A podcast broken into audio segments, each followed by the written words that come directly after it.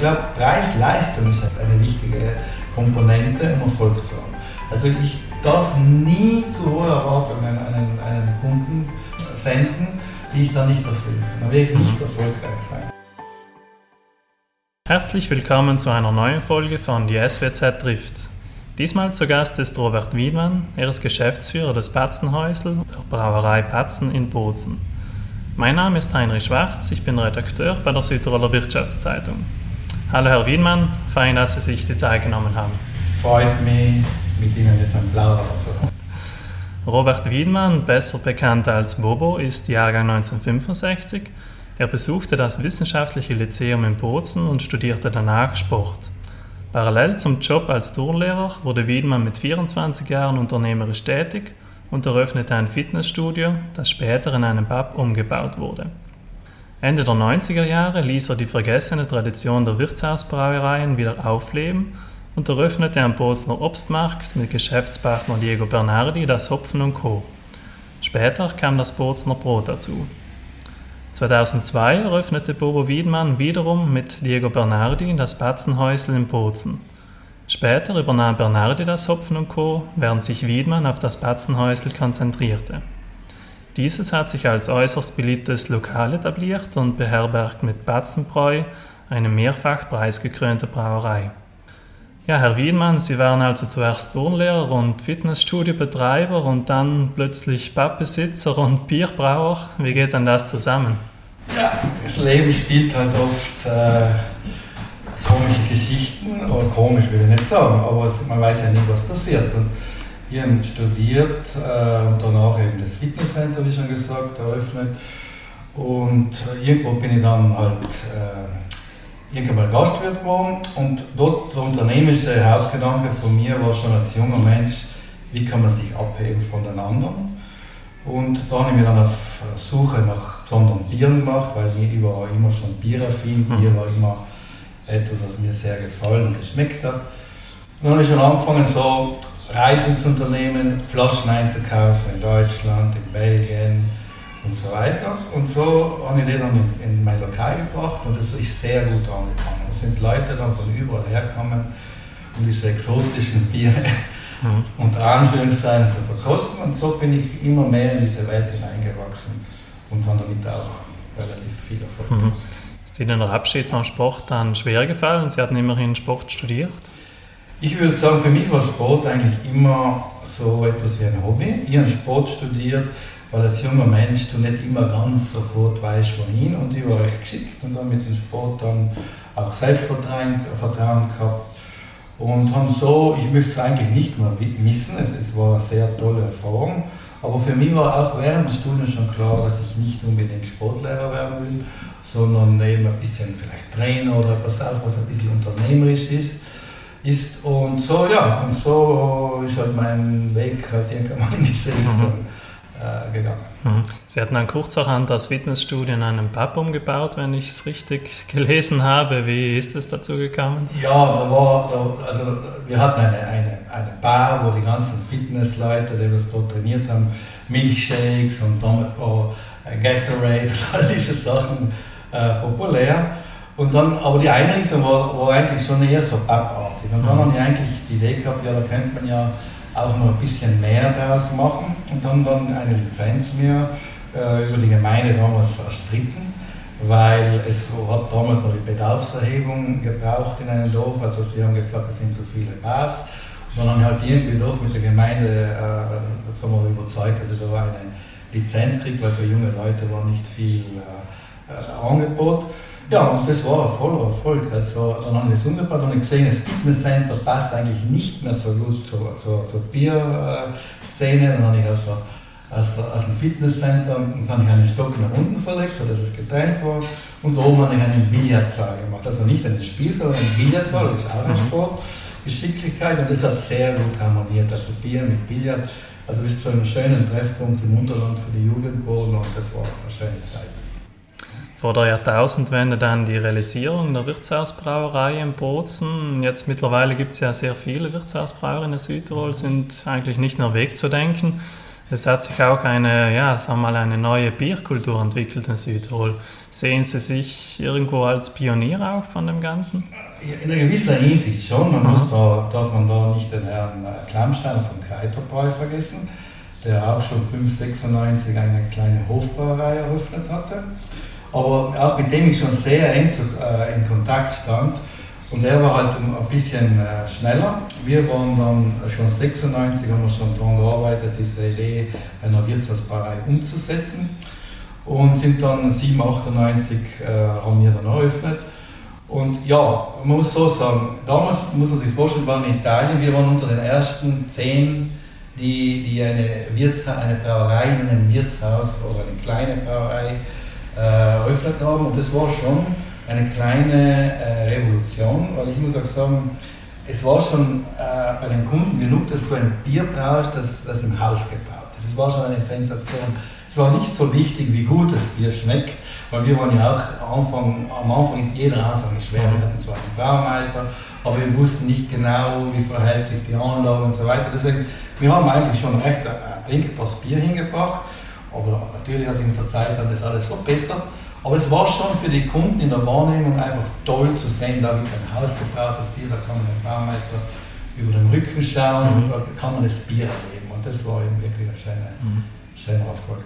Hatten Sie nie Sorgen, dass die Unternehmung schief geht? Natürlich als junger Mensch äh, sich viel äh, Geld leihen müssen in der Bank, äh, äh macht er auch Sorgen. Also in meinem Denken war es immer so, dass ich auch mir Ausstiegsszenarien immer beim Planen äh, überlegt haben. Also wir hatten eine tolle Immobilie, es war auch ein Grund, warum ich nie in Miete gehen wollte, sondern immer gewusst haben, so, wenn du eine tolle Immobilie hast, dein Konzept äh, so, so, aus irgendeinem Grund nicht Erfolg haben sollte, dann kannst du zumindest mit der Immobilie noch vieles auffangen. Das war für mich so ein Grundgedanke. Und ja, Gott sei Dank habe ich es nie gebraucht, sondern meine Ideen und meine Konzepte, Gastronomiekonzepte haben eigentlich immer sehr gut mhm. Was wäre das Ausstiegsszenario gewesen in beruflicher Hinsicht? Ja, zum Beispiel die Anlage, ich sage Beruf, ich sage mal jetzt rein wirtschaftlich, die Anlage wieder zu verkaufen und die Immobilie wieder zu mhm. verkaufen. Mhm. Natürlich muss man dann schauen, ob da ein Loch übrig bleibt, aber ich glaube, da wird nicht viel übrig geblieben. Und sonst natürlich, wenn, wenn du einen Misserfolg hast, dann hast du sicher wieder einen Rückschlag. Aber ich glaube, wenn du unternehmerisch äh, denkst und ein unternehmerischer Typ bist, dann glaube ich nicht, dass ich danach irgendwo äh, in, eine, in ein Angestelltenverhältnis gewechselt hätte, sondern ich hätte wahrscheinlich, so wie es die Amerikaner tun, immer wieder probiert, mhm. bis ich irgendwann mal äh, etwas gefunden hätte, wo ich mhm. Erfolg habe. Natürlich heißt das nicht, dass man nur probieren soll. Also ich muss sagen, ich habe mich sehr akribisch immer vorbereitet über Jahre. Ich habe Bierreisen unternommen, ich habe Brauereien besichtigt, ich habe mit Geschäftsleuten gesprochen, ich habe schon sehr viel Vorarbeit geleistet. Mhm. Das kann ich jedem jungen Unternehmer der, oder Menschen, der unternehmerisch tätig werden, empfehlen. Mhm. Bereitet euch gut vor und bereitet euch auf Plan A, B und C vor, dann mhm. schlaft ihr besser. Muss man das Unternehmertum auch irgendwo im Blut haben oder kann man, kann man das lernen? Ich glaube, man kann sehr viel lernen, aber die, wir, ich glaube, dass Unternehmertum sehr oft mit Kreativität zu tun hat auch sehr viel hat zu tun mit, mit wie führt man Menschen, wie kommuniziert man, wie viel Begeisterung bringt man mit für etwas, was man tut. Und das ist, glaube ich, die Grundvoraussetzung, um erfolgreich zu sein. Man muss wirklich, es klingt jetzt abgedroschen, man muss wirklich das lieben, was man tut. Dann ja. hat man auch eher Erfolg. Natürlich ist nicht eine hundertprozentige mhm. Garantie. Kommen wir zum Bier zurück. Kleine Brauereien hatten es in Südtirol ja immer relativ schwer aufgrund der mächtigen Konkurrenz, heißen wir sie mal so. Ähm, ja, mittlerweile gibt es sehr viele Brauereien. Was hat sich denn geändert? Ja, es ist so, dass der Zeitgeist natürlich äh, uns in die Hände spielt. Also überall ist jetzt wieder äh, die Sichtbarkeit des Handwerks äh, ein Thema. Es gibt, das gilt für Kaffeeröstereien, die entstehen, das ist äh, für, für Käsereien und natürlich auch beim Bier. Und wir sagen wir, hatten, ich hatte irgendwo das Glück, aber vielleicht auch den Instinkt, weil ich selber das so empfunden habe, dass Bier eigentlich viel mehr kann, als, das, äh, als was uns die Industrie bietet. Also es hatte ja eine riesen Tradition auch in Südtirol gegeben. Wir hatten ja schon um die 30 Brauereien um die Jahrhundertwende mit verschiedenen Bieren und so weiter und auch verschiedenen äh, Brauarten, also Oberberg, Unterberg und so weiter. Und ja, und da hat sich dann irgendwie der Zeitgeist irgendwie verstärkt. Natürlich braucht es immer jemand, der vorausgeht. Und viele andere haben gesehen, das ist toll, hat ihnen auch gefallen, sind vielleicht auch so empfunden, da Bier ist ein interessantes Thema. Und so sind mittlerweile, wenn man alles zusammenrechnet in Südtirol, äh, ungefähr 20 kleine Brauereien, wenn man auch die Hofbrauereien. Mhm. In unserem Verein, wir haben einen Verein gegründet, der Südtiroler Handwerksbrauereien. Und dort sind im Moment 15 Mitglieder die sehr aktiv so die Bierkultur äh, zelebrieren mhm. und schauen, äh, Bewegung mhm. hineinzubringen. Es war also irgendwo nicht mehr zu stoppen, nicht mehr aufzuhalten, der Trend, auch diese ganze Craft-Bier-Szene, die internationale. Ja, also ich, ich glaube, dass sich mittlerweile die, die, die in der Wahrnehmung der Konsumenten die, die, die, die, die Kraft, sogenannte Handwerks- oder Kraftbier-Szene, ähm, das heißt Mikrobrauereien, mhm. Kleinbrauereien, äh, immer mehr äh, etabliert im Geschmack.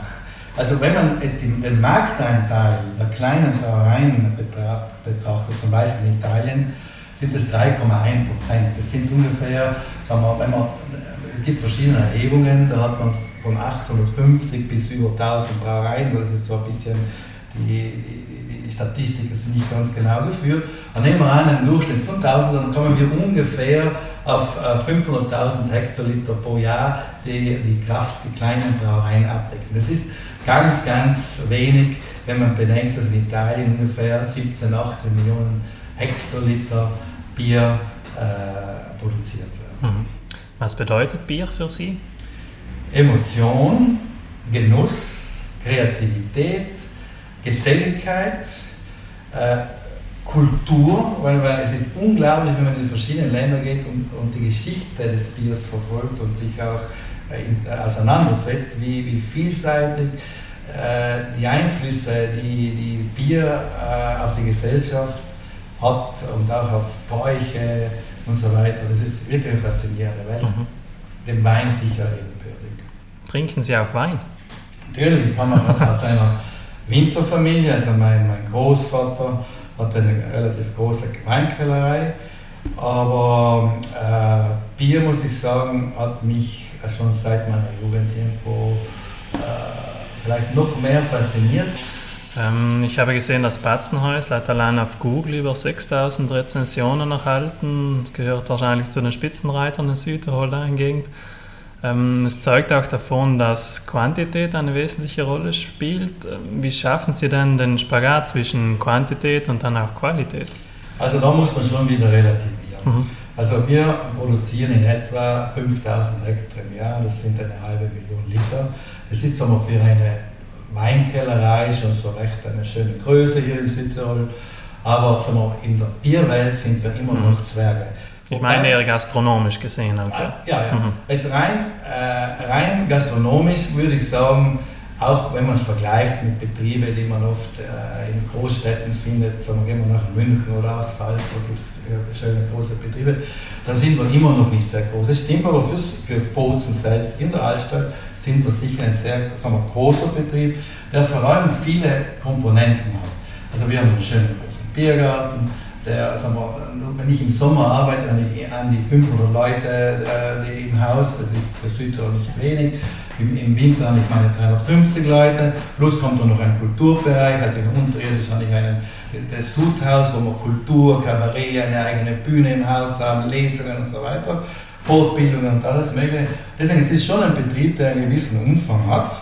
Und das ist eigentlich das, was mir eigentlich auch reizt und mir gefällt. Also nur immer Gastwirt, war bin ich jetzt seit langem, aber ich habe irgendwann mal etwas mehr gebraucht. Mhm. Ich habe gesagt, Bierbrauen, äh, Kultur dazu und so weiter. Das ist halt etwas, was mich dann noch mehr mhm. freut, als immer nur nicht abwertend gemeint. Also mhm. Gastwirt muss man lieben, man muss die Leute mögen, sonst braucht man gar nicht Gastwirt werden. Wir haben ja einen starken Mitarbeitermangel, der sich laufend zuspitzt. Ähm, leidet die Qualität darunter, beziehungsweise wird sie in Zukunft darunter leiden in der Gastronomie? Also, ich sage Folgendes. Erst einmal glaube ich, dass man den Qualitätsgedanken irgendwo immer definieren muss. Qualität muss nicht immer sein, was man oft meint und hundertmal das Essen in die Hand nehmen, um wunderschöne Dekorationen zu machen. Also ich glaube, Qualität kann auch einfach sein, Qualität muss ehrlich sein, äh, im Sinne, dass eine einfache Speise einfach präsentiert, aber in der Qualität, in den Rohstoffen und gut gemacht, oft vielleicht besser schmeckt als, als vieles andere. Das gleiche gilt das fürs Bier. Und da sind wir beim Thema. Ich glaube, Preis-Leistung ist ein wichtiges, äh, eine wichtige Komponente, um Erfolg zu haben. Also ich darf nie zu hohe Erwartungen an einen, einen Kunden senden, die ich dann nicht erfüllen kann. Dann werde ich nicht erfolgreich sein. Deswegen, es muss ehrlich sein. Das meine ich mit Ehrlichkeit. Das, was ich sein will oder zeigt oder sein möchte, muss ich dann auch imstand sein, wirklich zu halten. Mhm. Wie suchen Sie nach Mitarbeitern? Also Mitarbeiter äh, haben nicht eine, glaube ich, privilegierte äh, Situation. Wir sind in Bozen, das ist eine Universitätsstadt. Äh, und mein Konzept ist äh, ein junges Konzept. Ich finde, sagen wir, eine, ich habe eine, eine Basisbelegschaft äh, und dann rundherum viele Studenten, die helfen mir auch, die Spitzen gut abzudecken und natürlich so die Produktivität vom Betrieb äh, zu optimieren. Mhm. Und deswegen würde ich sagen, äh, äh, ich habe vor zwei Jahren, eineinhalb Jahren angefangen, die Fünf-Tage-Woche einzuführen. Mhm. Äh, ich äh, habe angefangen, den Mitarbeitern auch jede Fortbildung, die sie mögen, sei es im Bierbereich, als Privat, sagen wir, Sprachkurs, alles Mögliche vom Betriebs aus zu, zu, zu ermöglichen und, und auch zu, zu unterstützen und finanzieren. Und das sind alles Dinge, die sehr, sehr wichtig sind. Und es kommt aber noch etwas zu. Es, wenn im Betrieb eine Dynamik entsteht, dass du ein, ein gutes Arbeitsklima hast, dann findest du auch wieder leichter Mitarbeiter. Das spricht sich herum. Mhm. Wenn du zum Beispiel äh, viele junge Leute hast, dann, dann hat der einen Freund, der sagt, ach, da ist toll, da hat man auch während der Arbeit eine Hetz. Und dann kommt noch etwas dazu, dass die äh, Studenten oder die Leute bringen ihre Leute auch noch ins, ins Lokal. Und dann kannst du über den Mitarbeiter auch ein bisschen deine Klientel steuern. Mhm. Und ich glaube, das ist uns ganz gut gelungen, dass wir da jetzt eigentlich, muss ich sagen, von der ganzen Geschichte der Problematik äh, Mitarbeiter zu, äh, zu, finden, eigentlich relativ unberührt sind. Mhm. Es gibt dort ab und zu Phasen, wo man in der Küche äh, vielleicht einmal ein Abspülerproblem hat, weil äh, soweit. Aber ich muss sagen, ich, ich bin bis jetzt sehr gut mhm. gefahren. Mhm. Haben Sie dann mehr Sorgen für periphere Gebiete? Absolut, also ich, ich, bin ja sehr viel mit Kollegen unterwegs, auch, aus dem Gastgewerbe. Und ich höre auch immer, ich höre immer wieder, dass Leute zum Beispiel äh, auch nur ein, zwei Mitarbeiter bräuchten, zum Beispiel in Rittenhof oder so, in ein bisschen abgelegener Gegend. Und dann heißt ja, wo kann ich schlafen? Ja, oben haben wir schon ein Zimmer. Oder ja, ist da irgendetwas los im Dorf? Nein, nicht. Und dann wird diese, äh, dieses Angebot äh, im Wind geschlagen und es kommt kein. Also es gibt, es, Mitarbeiterproblem ist sicher ein Thema. Natürlich wird man schauen, wie sich die Zukunft, äh, auch was die KI und die Computersachen äh, betrifft, ob das nicht auch im Mitarbeiterbereich äh, ein Thema sein wird, weil zum Beispiel es gibt immer mehr auch, ich war in einer Reise in Amerika, da habe ich schon einen Kochcomputer, Roboter gesehen. Ich habe jetzt auch schon kürzlich gehört, dass es auch schon in Deutschland einige Restaurants gibt, wo man Rezepte programmieren kann, auf verschiedene Töpfe von einem Roboter bewegt werden. Mhm. Das sind alles Sachen, die, die auch sicher nie einen Koch ganz ersetzen werden können, aber wo sicher Mitarbeiter eingespart werden können, weil, aber nicht eingespart, weil ich würde lieber mit Menschen arbeiten, aber natürlich, wo man vielleicht ein Mitarbeiterproblem Abhilfe äh, schaffen kann. Im Bereich Abspülen muss ich sagen, habe ich selber schon einmal angefragt äh, bei einer deutschen Firma, die so Robotik haben. Und, äh, und ich habe, wenn ich eine neue Küche baue, könnte ich mir vorstellen, die Abspülposition hm. mit so einem Abspülroboter zu, zu, zu machen. Natürlich ist es ein größerer Umbau da musst du auch die Lokalität anpassen und so weiter. Aber vielleicht bei der nächsten Küche könnte man vorstellen, dass man diese Position äh, in diese, ja, so lösen könnte. Mhm, mhm. Sie wirken vom Typ her wie ein sehr lockerer Chef. Können Sie auch mal streng sein? Also, ich bin als Kind immer in der Früh ein bisschen äh, grantig gewesen, wenn man meine Mutter erzählt. Das hat wahrscheinlich mit meinem Hormonhaushalt zu tun. Deswegen, so, wenn ich Sachen durchsetzen mag, die mir sehr wichtig sind, wo ich ein bisschen und so beraume ich diese Termine weil wir immer früher, damit ich auch streng sein kann. Mhm. Aber sonst bin ich, glaube ich, kein strenger Mensch.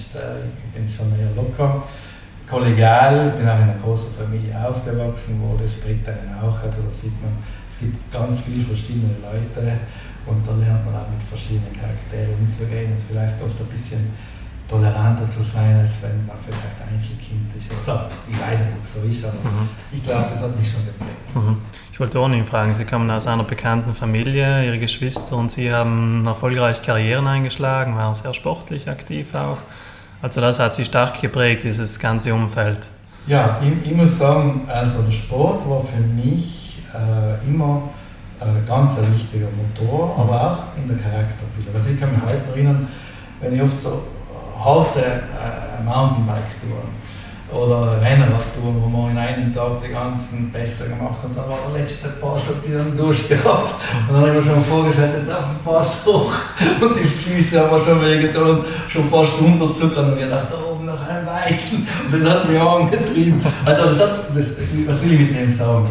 Dass äh, man lernt Durchhaltevermögen, man lernt, dass du kannst auch in einer schwierigen Situation, wenn sie noch ein bisschen durchhaltet, danach kommt die Erlösung, danach hast du etwas geschafft.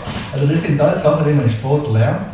Und das hat mir sicher auch geholfen, weil mhm. nicht immer ganz einfach war. Also man weiß ja, als Unternehmer gibt es immer wieder Situationen, wo man, wo man einmal äh, beißen muss. Mhm. Und das familiäre Umfeld, äh, sind eine eher intellektuelle Familie immer gewesen? Alle haben studiert, mehr ja, oder weniger? also das familiäre Umfeld hat mich insofern äh, geprägt, dass ich natürlich viele Einflüsse von meinen Geschwistern, also ich war ja der Kleinste, mhm. und dann, ich konnte viel lernen. Und die Geschwister, die Eltern haben oft viele Sachen schon vorbereitet, oder sie haben sich Sachen erstritten und die haben dann die nur mehr äh, genießen können, weil die Vorarbeit geleistet war. Aber äh, ich will sagen, ich möchte sagen, es war immer ein Klima bei uns daheim von, von einem gewissen Grundvertrauen. Also unsere Eltern haben uns immer äh, an uns geglaubt, auch wenn wir mal vielleicht eine Krise gehabt haben, aber ich immer das Gefühl gehabt, dass meine Eltern sagen, das schaffst du, das kannst du, mach. Also es war eben nie ein Elternhaus, das sagt, Nein, aufpassen, schon aufpassen, aber das machst du nicht äh, gefährlich. So, ja, wenn du glaubst, das machst du, mach's und haben mich zwar schon beraten und, und das ist glaube ich die Grundsicherheit haben wir schon äh, von unseren Eltern äh, mitbekommen. Mhm. Sie haben ja auch viel ausprobiert in Ihrem Leben. Hat sich immer gleich Erfolg eingestellt oder mussten Sie auch viele Rückschläge hinnehmen? Also, ich muss sagen, also rein äh, unternehmerisch habe ich eigentlich immer Erfolg gehabt, in, insofern, dass meine Konzepte sehr erfolgreich waren. Auch in Neumarkt, da war Full House, es war so dass ich teilweise Probleme gehabt habe mit der Gemeinde, weil der Parkplatz war riesig und dann war er aber, immer noch zu klein. Weil es war einfach so ein großes Bedürfnis nach einer Jugendkultur, nach einem Lokal, wo junge Menschen sich wohlfühlen, dass das ganze Unterland zusammengerannt ist. Äh, wirtschaftlich muss ich sagen, am Anfang oft äh, noch, weil ich bin ja Quereinsteiger gewesen und erst noch lernen müssen, äh, genau zu kalkulieren, zu verstehen, das Geld, was man äh, in der Tasche und auf Nacht ist noch nicht Geld, sondern muss erst noch was zahlen. Und ich war ja sehr jung, ich war 24 Jahre. Also ich habe schon eine Zeit gebraucht, bis sie, bis sie wirklich den Betrieb, meine Betriebe kalibriert haben gehabt. Und natürlich immer dann auch, ich sage auch da in dann, aber jeder Schritt, den man vorwärts macht, ist mit, gerade wenn man auch äh, Immobilien kauft und große Investitionen, so eine Brauerei ist ja teure, äh, sind teure Maschinen und so weiter, kommt man in ein gewisses Ungleichgewicht. Und das Ungleichgewicht ist ja auch, was bei Unternehmen ähm, äh, das größte Risiko. Du hast oft erfolgreiche Unternehmen, dann geht der nächste Schritt und Gott im Brauereiwesen, in meinen, sagen wir, meine, Klein, meine Kollegen, die auch Kleinbrauereien haben in Italien, kenne ich verschiedene Fälle, die sehr erfolgreich waren. Und dann haben sie den nächsten Schritt gemacht, haben vergrößert und dann verkaufen müssen. Mhm. Da gibt es einige Beispiele. Und deswegen ist jeder, jedes Wachstum hat auch ein Risiko in sich und da muss man halt schauen, gut zu rechnen, richtigen Moment zu finden. Mhm. Und, aber wie gesagt, es ist nicht eine, eine Straße gewesen, die immer nur eben war, sondern es waren wirklich äh, auch oft einmal holprige mhm. Situationen. Hat es besondere Fehler gegeben, aus denen Sie dann auch viel gelernt haben? Äh, da tue ich mir jetzt schwer. Fehler, bei Mitarbeitern habe ich Fehler oft gemacht, dass sie vielleicht teilweise in gewisse Mitarbeiter zu viel Vertrauen gegeben haben. Dann Fehler habe ich gemacht, vielleicht, dass ich in, na, am Ende, so wie meine Geschichte würde ich nicht sagen, dass ich Fehler gemacht habe, aber sicher oft nicht alles perfekt. Aber es war immer so, dass ich, dass ich einen, eine äh, Ausweg gefunden habe aus einer Situation, die dann vielleicht nicht so optimal war. Äh, natürlich, äh, was, was für mich ganz wichtig, da muss ich fairheitshalber sagen, also ich ähm, in meinen ersten unternehmerischen Schritte immer mit einem Partner gemacht, der, der vielleicht eben auch äh, von, von der Bonität wichtig war für mich. Also ich, ich glaube, der kreative Kopf war meistens ich und dann aber haben wir das dann auch die Geschäftsführung inne hatte und so weiter. Aber ich habe auch Partner gehabt, die selber auch äh, an mich geglaubt haben und, und, und, und, ohne die wäre es auch nicht gegangen, das muss ich ganz offen sagen. Mhm. Und dann bin ich irgendwann mal, äh, glaube ich, äh, so weit gewesen, dass ich dann keinen Partner mehr gebraucht habe und dann ist das jetzt irgendwann mal, bin jetzt da halt allein in Batzenhäusl und, und, und in der Batzentreue. Mhm. So. Was haben Sie für Zukunftspläne?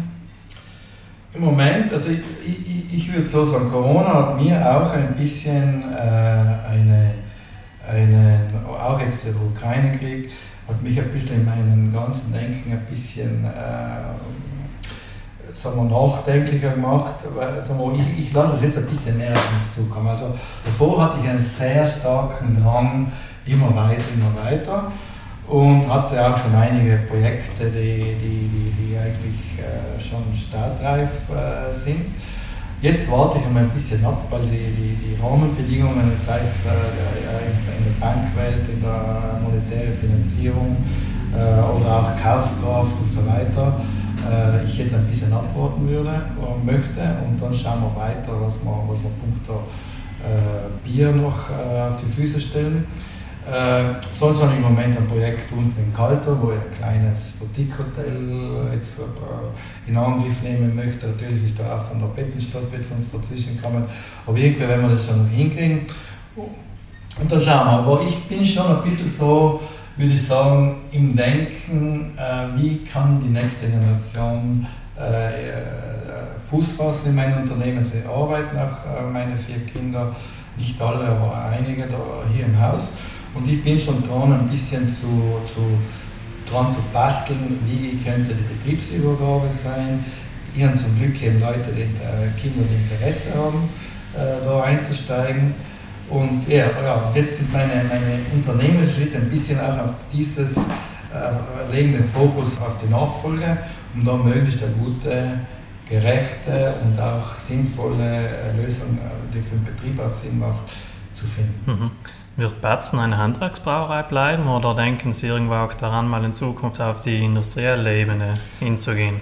Also äh, man muss aufpassen sagen wir, mit der Begriffsbestimmung, mhm. weil, weil sagen wir, Industrie, sagen wir, ich kann noch viel, viel, viel größer sein oder werden, ohne ein Industriebetrieb zu sein. Weil Handwerk, äh, Brauerei, zum Beispiel in Amerika gibt es Handwerksbrauereien, die haben eineinhalb Millionen Hektoliter. Also da, da, sind Kriterien wie, ob ein Bier gefiltert ist, die Vielfalt der Biere, äh, wie viel Handarbeit noch gemacht wird, äh, ist der, der, totale Prozess automatisiert oder gibt es da noch einen Braumeister, der den Hopfen reinschmeißt und so. Also da gibt es viele, viele Kriterien, die, die, die, auch in jedem Land verschieden das, äh, die, Handwerksbrauereien definieren. Aber eins ist sicher, dass, dass es ist in Südtirol sicher noch ein Potenzial da um, um äh, immer in Nischen. Also ich, ich, noch etwas muss man sagen, Wachstum muss ja nicht immer nur in der Quantität passieren. Wachstum kann ja in der Qualität äh, sein. Und ich, ich, so wie ich im Moment äh, gestrickt bin, würde sagen, dass man noch an der Qualität und an der Vielfalt noch lange arbeiten können und dann kann man sich vielleicht einmal die Frage stellen, will man auch noch in der Quantität wachsen. Mhm. Aber ich würde sagen, es ist jetzt nicht vordergründig ein Thema, das sich für mich jetzt äh, stellt. Mhm. Wir kommen langsam zu Ende. Sie hatten im fernen Jahr 1993 für die SVP für den Landtag kandidiert. Mhm. Erfolglos damals. Haben Sie seither noch einmal an eine Kandidatur gedacht? Na, politisch muss ich sagen, muss man auch, äh, wenn man zurückgeht, äh, schauen, also ich war irgendwie, äh, wie soll ich sagen, ein, ein, ein Lückenfüllerkandidat. Also die SAP hat junge Leute gebraucht, damals sind die Freiheitlichen ähm, äh, aufs politische Paket mhm. äh, getreten und da war natürlich interessant, äh, junge Leute haben, frische Leute. Und ich muss sagen, ich bin angetreten irgendwo wohlwissend, dass, es, dass ich nicht Erfolg habe. Ich habe ein minimales Budget gehabt, aber ich habe immerhin knapp um die 3000 Stimmen gehabt, die der SVP damals genützt haben und, und ich habe sehr viel, muss ich sagen, Lebenserfahrung. Ich habe auch ein tolles Netzwerk. Es war für einen jungen Mensch, der, der nicht weiß, wie es funktioniert, ich habe ein bisschen eine Unternehmererfahrung gehabt, aber das war ganz schön zu sehen, mit, mit Leuten wie wie in Louis Blumwald an der Tisch zu sitzen und eine Wahlveranstaltung zu haben und, und dann aber auch, wir, wie damals war, ich mir auch getraut, ein bisschen Kritik zu üben. Ich kann mich erinnern, vielleicht war ich ein bisschen populistisch, habe ich gesagt, also wie redet sie wollten immer, der Ende ist alles anders. Das war so. Und habe ihn sehr gute äh, Resonanzen gehabt in den Bürgerversammlungen, das hat mich sehr gefreut. Also überall wo ich aufgetreten bin, weil man sieht ja dann die Analyse der Wahlergebnisse, dann eigentlich überall, äh, war ich überall im vorderen Mittelfeld interessanterweise. Nur hier in ganz wenig Auftritte, weil die Partei vor allem eine eher rote gehabt, die, die kleine rote, weil, weil die großen Player sind dann in die guten. Noten gekommen. Mir als Jugendkandidat haben sie irgendwo hinten eine Note geschickt, die nicht einmal gekannt haben. Also es war, auch ich will sagen, es war eine schöne Zeit, aber ich bin nachträglich froh, dass ich es erlebt habe, aber dass ich froh, dass ich auch nicht äh, gewählt worden bin, weil ich, äh, ich glaube nicht, dass ich der Mensch dazu bin. Äh, bin zu ungeduldig mhm. und in der Politik, äh, äh, ich sage so, ich habe eines verstanden. Am Anfang als Junger denkst du, die Politik, du kannst was Gott was bewegen. Du kannst schon bewegen, du brauchst Geduld, Geduld, Geduld, Geduld. Und äh, wenn du ein Unternehmer bist, hast du zwar Rahmenbedingungen, aber innerhalb der Rahmenbedingungen kannst du viel, viel schneller Sachen umsetzen. Und das habe ich für mich entdeckt, äh, das gefällt mir einfach besser als. Wobei ich sagen muss, ganz zurückgezogen habe ich mich nicht einmal von öffentlichen Sache. Also ich war, Vorstand von, von, von Verein, also für die Allgemeinheit. Man muss auch etwas schon zurückgeben, mhm. ich überzeugt. Also ich war jetzt Vorstand vom Verein der Handwerksverein, jetzt bin ich Sprecher, Gastronomiesprecher beim HDS und so weiter.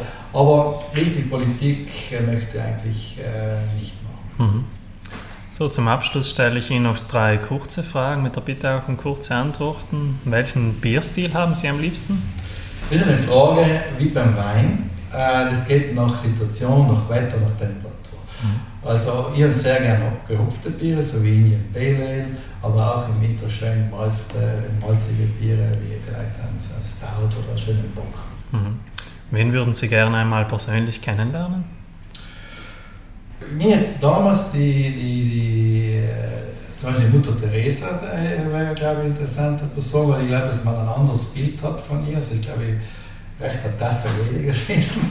Also das, glaube ich, leistet, hat etwas geleistet. Und mhm. sehr realistisch und war wirklich mit Menschen konfrontiert in nicht leichten Situationen. Also da braucht man Kraft. Und wo in Südtirol schalten Sie am besten ab?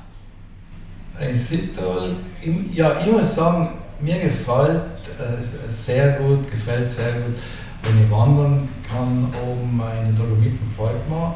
Aber ich gehe meistens in Orte, die nicht so überlaufen sind, mhm. weil es ist so, schon oft ein bisschen viel Verkehr, also wir machen Fußgängerverkehr. Und sonst fühle ich mich wohl am Rad, ich, radel viel oder im Unterland es mir gut, auch wenn ich da nochmal so Aschbach-Klamm runtergehe oder so. Es gibt viele schöne. Aber abschalten kann ich grundsätzlich, äh, wenn ich mich bewege. Mhm. Also Bewegung ist für mich schon Meditation, da kommen mir Ideen, Gedanken und so weiter. Und Lösungen finde ich auf letztere Weise, mhm. während ich sportle. Gut, Herr Riemann, vielen Dank für das interessante Gespräch. Ja, ich sage danke, ich hoffe, ich war nicht so lang und es hat euch interessiert. Danke auch an alle fürs Zuhören. Die nächste Folge unseres Podcasts gibt es in zwei Wochen. Aktuelle Berichte und Interviews über Südtirols Wirtschaft und Politik finden Sie in der SWZ, die jeden Freitag erscheint, sowie täglich online auf swz.it. Bis zum nächsten Mal, machen Sie es gut.